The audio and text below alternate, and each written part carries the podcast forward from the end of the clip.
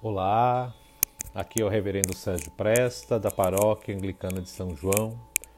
E o texto que me é proposto para hoje está no Livro da Sabedoria, capítulo 7, versículos de 7 a 14, que diz assim: Por isso eu supliquei e a inteligência me foi dada. Invoquei e o espírito da sabedoria veio até mim. Eu a preferi aos cedros e tronos, e em comparação com ela, considerei a riqueza como nada. Não a comparei com a preda preciosa, porque todo ouro ao lado dela é como um punhado de areia. E junto dela, a prata vale o mesmo que um punhado de barro. Amei a sabedoria mais do que a saúde e a beleza. Resolvi tê-la como luz, porque o brilho dela nunca se apaga. Como ela me vieram todos os bens e em suas mãos existe riqueza incalculável. Gozei de todos esses bens porque é a sabedoria que os traz, mas eu a ignorava que fosse ela a mãe de todos eles. Sem malícia aprendi a sabedoria e agora distribuo sem inveja nenhuma. Não vou esconder sua riqueza, porque ela é um tesouro inesgotável para os homens. Aqueles que a adquirem atraem a amizade de Deus porque são recomendados pelo dom da instrução dela. Eis a palavra do Senhor, demos graças a Deus. Sejam bem aceitas as palavras da minha boca e o meditar do meu coração perante a tua face, ó Senhor, rocha minha e redentor meu. Na ordem cronológica, a sabedoria é o último livro do Antigo Testamento, sendo atribuído ao rei Salomão que era um sábio por excelência em Israel.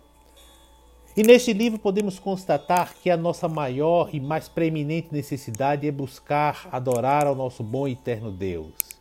E que a oração é um alimento da nossa alma, porque o nosso grande tesouro, que vem com a sabedoria, é viver sob a certeza de que aqueles e aquelas que a adquirem atraem a amizade de Deus, porque são recomendados pelo dom da instrução dela a sabedoria.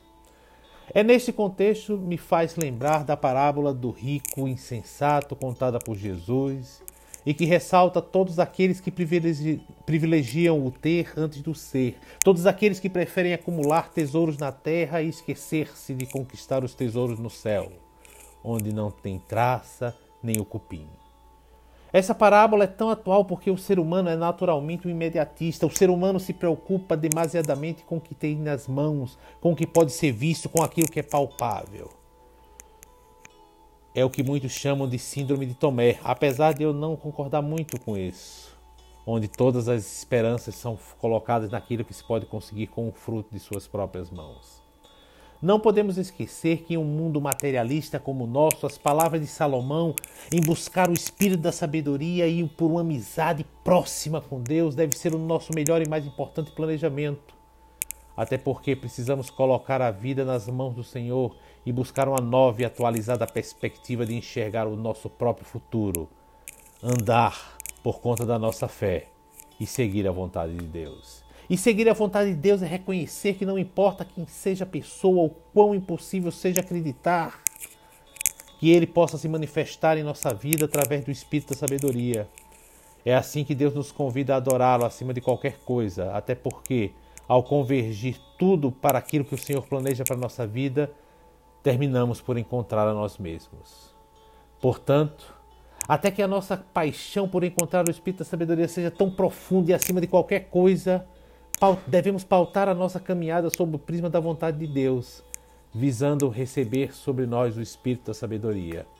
Até porque o Espírito da sabedoria chega até cada um de nós quando decidimos abrir o nosso coração, quando procuramos viver acreditando firmemente que o Senhor cumprirá as suas promessas na nossa vida, quando decidimos olhar para frente e enxergar a providência divina antes de que qualquer outra coisa possa tirar o foco do nosso coração fazendo parte daquelas e daqueles que buscam fazer desse mundo torto um lugar onde as pessoas possam desfrutar de uma comunhão íntima e próxima com o Senhor, tendo como lema de vida a certeza de que a nossa fé pode e vai fazer a diferença nesse mundo tão carente de Deus. Essa deve ser a nossa esperança, essa deve ser a nossa certeza, principalmente nesses momentos de grande preocupação que estamos passando. Porque se a nossa fé for firme, Deus nos considerará o espírito da sabedoria e fará o impossível acontecer por e através de nós. Nesse momento de tantas incertezas em que estamos vivendo, minha proposta para você é que possamos agir como Salomão, tendo como fundamento de vida buscar o espírito da sabedoria do Senhor, através do conhecimento da vontade do Pai, vivendo a certeza que não há conhecimento de Deus sem buscar fomentar esse amor que o Senhor nos nutre, um amor que nos une ao próximo, porque ele só nos fará viver para sempre sob a tutela maravilhosa do Espírito da Sabedoria quando abrimos nosso coração. E para isso, basta que você permita que a sua vida seja uma expressão máxima do amor de Deus. Basta deixar de pensar somente em nossos problemas, em nossas coisas e abrir o coração para se preocupar com os outros que nos cercam pois essa será a única garantia de que nós, transformados em agentes fomentadores de mudanças, podemos divulgar o amor de Deus. Hoje, aqui e agora, somos intimados a permanecer na direção da vontade de Deus, somos instigados a caminhar a segunda milha, somos conclamados a conservar-nos sob a sua magnífica bênção, tendo a certeza de que Ele vai agir na nossa vida, e isso nos levará à maior de todas as certezas de que, agindo Deus, quem poderá impedir? E o que é mais importante nessa perspectiva é que devemos ter no coração a seguinte oração: Pai querido, Deus amado, concede, Senhor, a cada um de nós sabedoria para construir os nossos valores e princípios, tendo como único fundamento a tua vontade. Que o teu Espírito Santo possa dirigir os nossos planos, de forma que vivamos nossos dias com os pés nos caminhos que tu, Senhor, traçastes para cada um de nós. É o que oramos em nome do nosso irmão mais velho, Jesus Cristo. Amém. E que o amor de Deus nos una. O gozo de Deus nos inspire, a coragem de Deus nos sustente e a bênção de Deus, Pai, Filho e Espírito Santo, esteja com todos vocês, hoje e sempre. Ide na paz de Cristo. Sede corajosos e fortes no testemunho do Evangelho entre todos. Servi ao Senhor com alegria, no poder do Espírito Santo. Aleluia. Vamos em paz e que o Senhor nos abençoe e nos acompanhe. Amém.